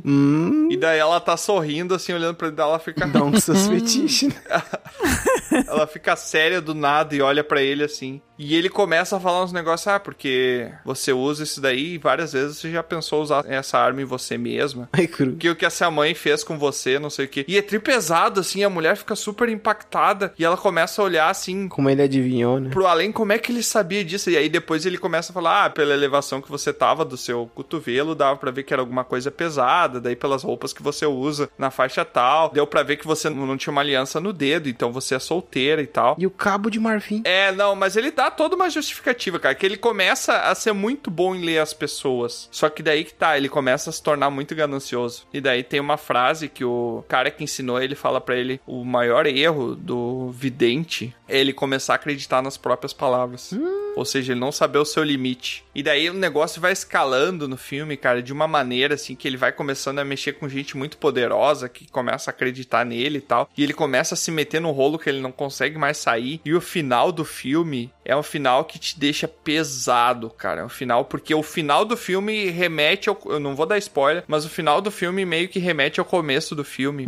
E aí tu fica assim, puta, cara. Parece um spoiler isso aí. É, não vou dar mais detalhes assim. E aí que tá, meu. É quase que um jogo. jogo, é quase que uma dança que o Stan e a Lilith, que é a Galadriel, eles estão fazendo um com o outro, é um tentando ler o outro. Quase como se eles estivessem jogando um xadrez, sabe? Um xadrez mental ali, onde um tá tentando descobrir qual que é a próxima peça que o outro vai colocar e vai desconstruindo o personagem. Ele é um drama, bem hardcore assim, mas se você quer assistir um drama para ficar de boas depois, ficar feliz e tal, esse não é o filme para você. Ele é um drama pesado para você terminar o filme e ficar refletindo sobre aonde que a ganância pode levar a pessoa, sabe? Pergunta, quem é que assiste drama pra ficar de boa? É, mas é que tem uns dramas que, tipo, são dramas, mas eles te levam a refletir sobre a vida e não ficar na bad, entendeu? Esse eu fui Ah, assistir entendi. e eu meio que fiquei na bad, assim, porque eu fiquei pensando, é, caramba, realmente tem gente assim no mundo. Assistiu deitado ele? Por que deitado? Pra ficar na bad. Ah, meu Deus, muito bom. Bom, gostei, mano. piadas bilíngues. O, o Tiamat gostaria de ter feito essa piada. Gostei. É verdade. Eu fiquei triste agora. Fiquei mais na bad, hein? Dormiu no ponto, né? É bem legal que esse filme ele começa num circo e depois ele vai pra um ambiente mais citadino, né? De alta patente, assim, um, um ambiente da alta sociedade. Então, os lugares, uns hotéis luxuosos. Mas assim, ó, de 0 a 100 eu dou 83. Hum. Hum. Oh, né? Olha! Quando terminou o filme eu tava com um pouco de dor de cabeça, que é uma coisa que eu acho que nunca tinha acontecido pra mim com filmes. Eu confesso que esse tipo de época, anos 40, 50, se não for um filme de guerra, não me agrada muito essa estética, sabe? É que ele é um filme mais pra explorar as falhas da humanidade. Não, sim, eu tô falando só do aspecto, sabe? Tipo, eu não gosto das roupas, eu não gosto do ambiente, eu não gosto desse estilo de época, sabe? Dos anos 40, anos 50. Eu também não gosto, ah, isso aí é uma coisa que eu. É, nunca mui- tinha é muito falado. cigarro, gente. É por causa do cigarro. Os caras fumavam em avião. Eu gosto, tipo, 70, 80 já eu curto, sabe? Inclusive, tem um lance bem massa com bebida esse filme. Massa. É, tem um negócio bem. Bota Hum. cachaça na massa do pastel. Fica bom. É. Tem um negócio bem interessante sobre a bebida, assim, porque ele é um personagem que não bebe. E daí todo mundo pergunta, ele fala, "Eu nunca bebo. Hum. Por quê, Ele sempre né? usa essa frase, eu nunca bebo. Eu não confio em quem não bebe. Tiamat se identificou. Não, não me identifiquei não, Lu, se tu não, porque tivesse É tinha uma visto, época viu. que tu era o, o jovem que não bebia. Não, não, mas não é por isso, é porque se tu soubesse por que, que ele fala que nunca Ah. bebe, tu ia entender por que, que eu não Ah, me então, identifiquei. melhor. Então eu retiro. retiro. Só quando bebe.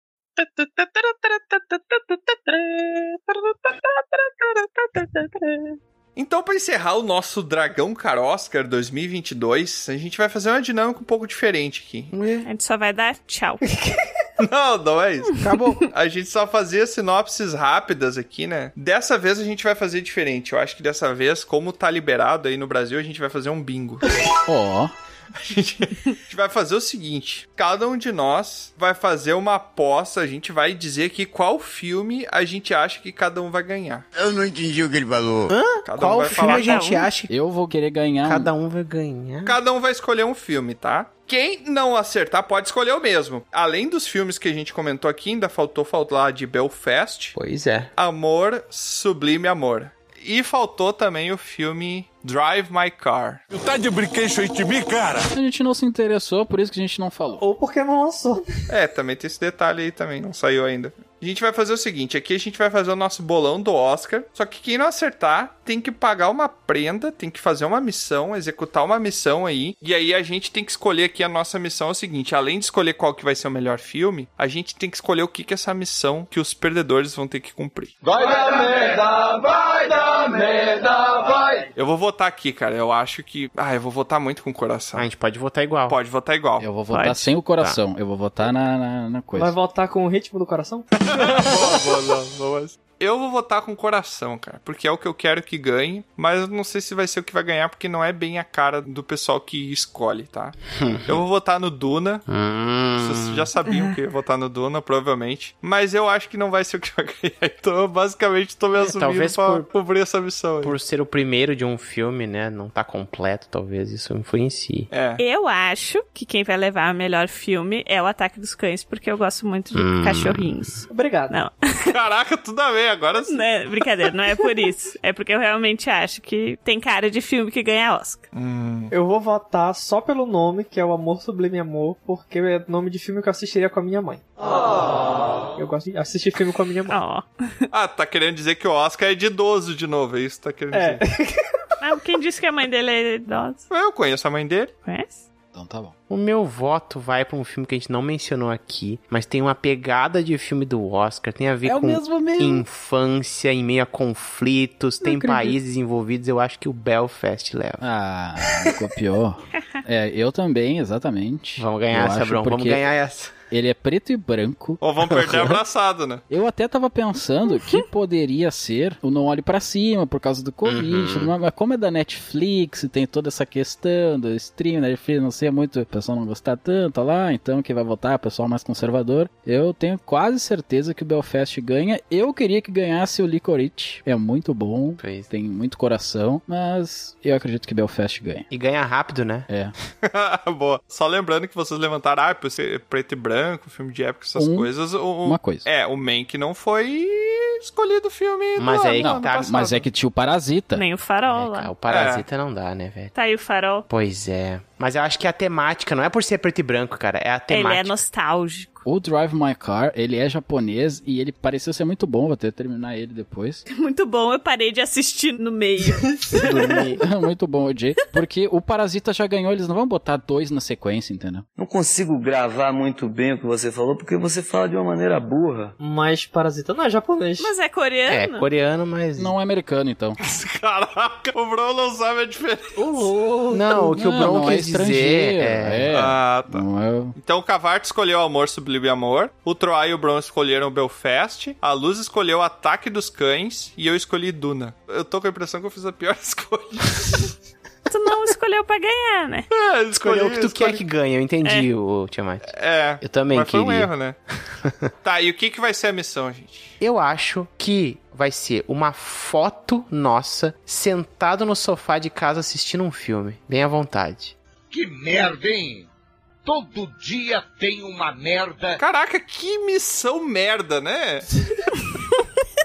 Ele vai ser o primeiro a não querer fazer se ele perder. Você sabe que a gente tem que pagar no podcast, né? Não adianta botar uma imagem no podcast. Você sabe disso, né? Ah, a gente tem gente, você esquece isso que eu falei. Porque subiar o hino do Palmeiras. Não, a gente- já que é filme, galerinha, as pessoas envolvidas vão ter que recriar um audiodrama de um filme, uma cena de um filme. Do que ganhou. A cena do filme que ganhou, tá, perfeito. No estilo Dragão Careca. É, Isso, né? pega lá o screenplay Oh my god. e aí pega lá as falas dos personagens e faz dramatizada lá a ceninha. Tá. Tá, e quem ganhar tem que ter um prêmio. Quem ganhar é o cara O que vai diretor. só rir, ficar. É o rindo. diretor. Não, tem que ter algo mais. Não, quem ganha não precisa fazer nada. Quem ganha não vai ter É. vergonha de participar disso. É, se a gente quiser participar, a gente participa. Pá, eu e tu então, Tro. E daí todo mundo que perdeu faz parte da cena, hein? Nós vamos só olhar, Tro. Né? sentindo que é Nós nossa. Vamos só olhar eles fazendo ceninha aí. Tô sentindo que é Ganhou a luz e o Camargo tem que fazer Eu acho seria. que vai ficar eu mandando em vocês.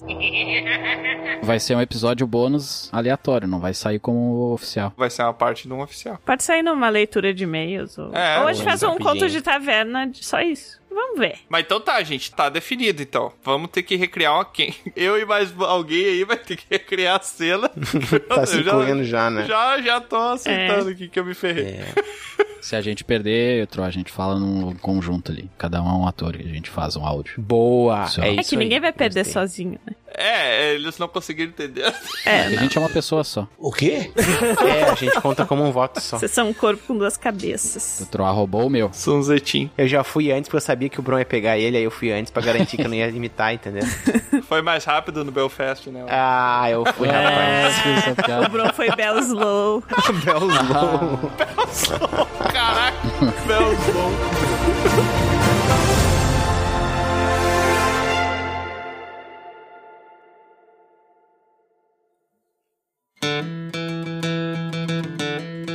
É, mais uma aventura chega ao fim.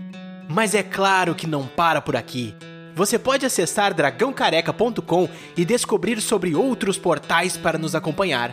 E se você quiser fazer parte da nossa guilda, fica aqui o convite do bardo. Acesse PicPay ou padrim.com.br e busque por Dragão Careca. Seu apoio será muito bem-vindo. Obrigado por nos acompanhar e até a próxima!